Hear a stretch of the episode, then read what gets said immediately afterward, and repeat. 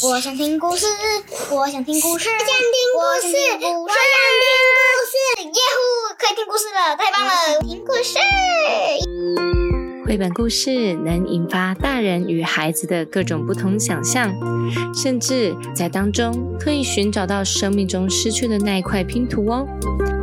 听戴尔说故事，分享我喜欢的故事。听戴尔说故事喽！二零二二新年快乐，宝贝们，你们好吗？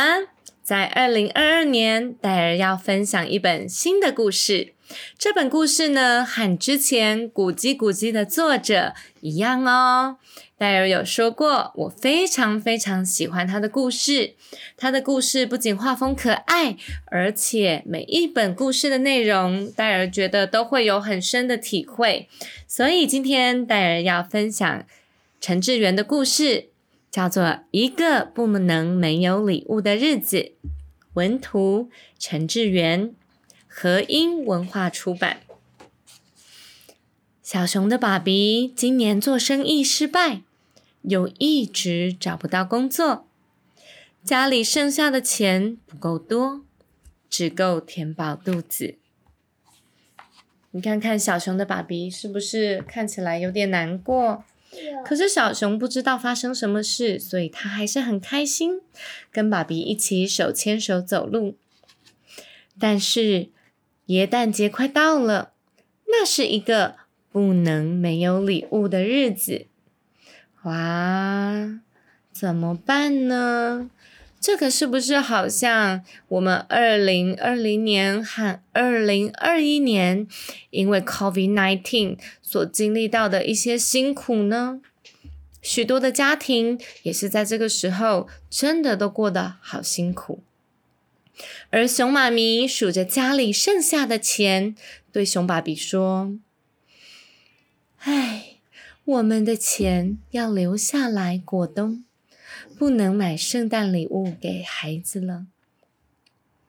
熊妈咪非常的惆怅，望着他们家的一部钢琴，难过的说着：“耶诞节的前几天，熊妈咪用小熊穿不下的旧衣服，做了一些耶诞节的吊饰。熊姐姐和熊哥哥帮忙布置窗户。”把吊饰粘在玻璃上，希望耶诞老公公一眼就能够看到他们的家。下午，熊爸比戴上帽子出门，准备找几根树枝为家人做一棵耶诞树。哎，莉迪亚，你有没有看见熊爸比的帽子掉下来，掉到哪里了？掉到地上面嗯，掉到地上面了。熊爸比在椰蛋树上绑满了吊饰。撒上了白面粉，看起来就像下雪一样哦。椰蛋夜，熊妈妈用熊爸爸钓来的鱼煮了一顿可口的晚餐。熊爸爸和熊姐姐也来帮忙。小熊怎么样？他在旁边拿着手套玩毛线球呢。让我看，在这里，看到吗？他应该是家里最无忧无虑的宝贝了。吃完晚餐，大家安安静静的走回房间。小熊躺在床上翻来翻去，睡不着。他要熊爸比讲几个耶诞节的故事。而小熊听完故事以后，对熊爸比说：“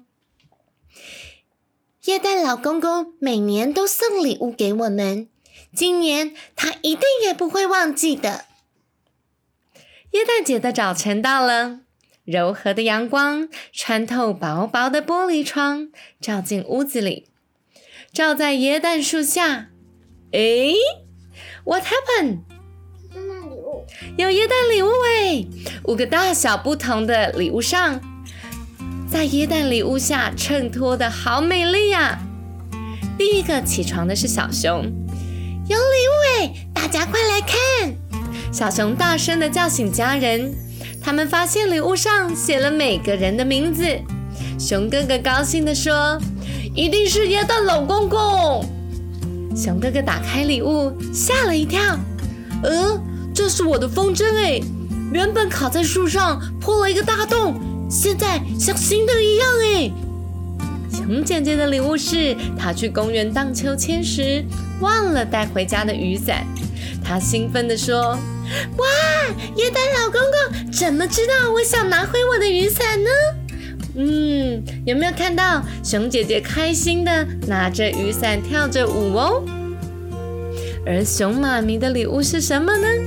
它本来不见的扣子。对，一颗掉了的纽扣，这是他最心爱的衣服哦。熊妈咪捧着纽扣，就像那是一颗珠宝似的。嗯，那熊爸比的礼物是什么呢？是他不小心把他用掉的帽子。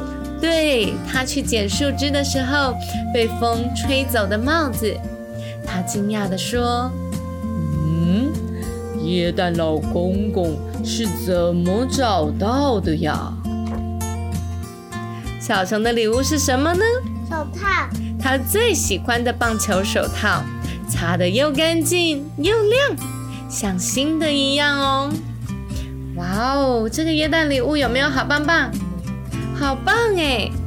嗯，后来熊姐姐发现一件奇怪的事哦，椰蛋树下有许多小脚印。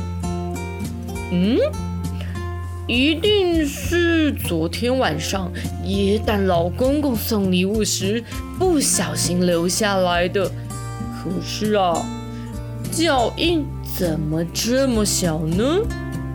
熊爸比看了小熊一眼，说：“嗯，这个耶诞老公公大概是小矮人吧？你看看小熊在这边怎么样？”他偷笑了。熊妈咪则是笑着说：“嗯，这样看来，他不是耶诞老公公，应该是耶诞小小孩喽。”嗯莉迪亚觉得这个耶诞节怎么样？原本好像有点惨淡，对不对？嗯，但是有一个非常贴心的孩子，它让这个耶诞节有了更美好的价值跟意义哦。你说呢？谁？一整天大家都在谈神秘的礼物，神秘的耶诞小小孩，阳光照红了每个人的脸。暖和了每个人的心。这些旧礼物使他们想起一些美好的回忆，度过了一个最特别的耶诞节。他的盒子可以对，故事结束了，宝贝们，你们喜欢今天的故事吗？喜欢。现在戴尔要来跟你们分享，为什么戴尔好喜欢好喜欢这个故事。其实这也是去年十二月戴尔耶诞节想要分享的一个故事。很抱歉，到了现在才分享给大家，因为在二零二零年以及二零二一年，很多很多的家庭因为 COVID-19，其实过得非常非常的辛苦。但是每个家庭的爸比妈咪真的都期待可以满足小朋友的每个愿望，对吗？丽丽，对呀。对呀，对不对？真的，其实虽然日子过得很辛苦啊，可是大人们还是期待可以让小朋友们过得很开心。这时候，大家有没有猜出来？不能没有礼物的日子里面，到底那个椰蛋小小孩是谁呢？我们听一下宝贝们怎么说。冰嘣冰嘣，大家猜对了，就是小熊啦。小熊真的真的好贴心，他在这个过程中好像看起来是一个无忧无虑的孩子，对不对？都没有人家陪他玩。嗯，都没有人家陪他玩，这是莉迪亚最近的心声。OK，那这个我们等一下再讨论哦。对，大家其实都有点愁云惨雾，全家人都为着今年可能没有耶诞礼物而伤心失望。但是小熊不是哦，他发挥了耶诞精神。他知道，其实最好的礼物不见得是新的礼物，反而是大家曾经拥有却失去过的礼物哦。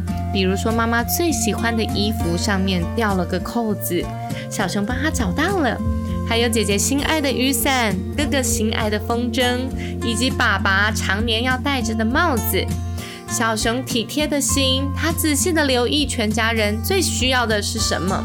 其实耶诞节的礼物不代表一定要是新的、最棒的、最好的。嗯，当然喽，包括生日礼物也是啦。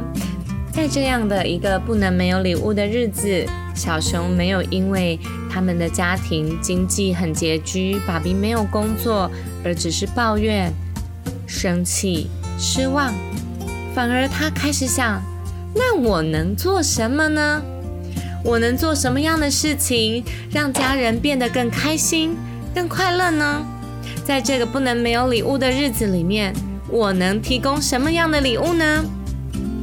莉迪亚在去年的耶诞节，她也在想，耶诞老人送礼物给她，那她能给其他人什么样的礼物呢？莉迪亚，来，你分享一下，在去年的耶诞节，你做了一件什么事情呢？什么？就是让，我送没有头发的人送我的头发给他。嗯，莉迪亚的意思是，这世界上有一些小朋友，他们因为身体生病了，所以呢。他们经过化疗，还有一些很辛苦的治疗过程，可能导致他们没有头发。莉迪亚听到这故事以后，就告诉戴尔，他愿意把他的头发分享给他们。戴尔听了很感动，也非常的开心。所以这一本一个不能没有礼物的日子。戴尔也期待可以启发小朋友和家长们一个对于礼物有一个新的、不同的看见与想象。故事关门喽！欢迎大家来到品克戴尔 （Pinkdale） 创意生活的粉丝页，讯息戴尔你的想法，还有你的心得，或者有一些你好爱听的故事，但戴尔还没说的，也欢迎你讯息戴尔哦。当然啦，要请爸比妈咪帮帮忙。或者是爸比妈咪，你们有什么喜欢的故事，也欢迎一并分享给戴尔。我们下次 podcast 上见喽，拜拜。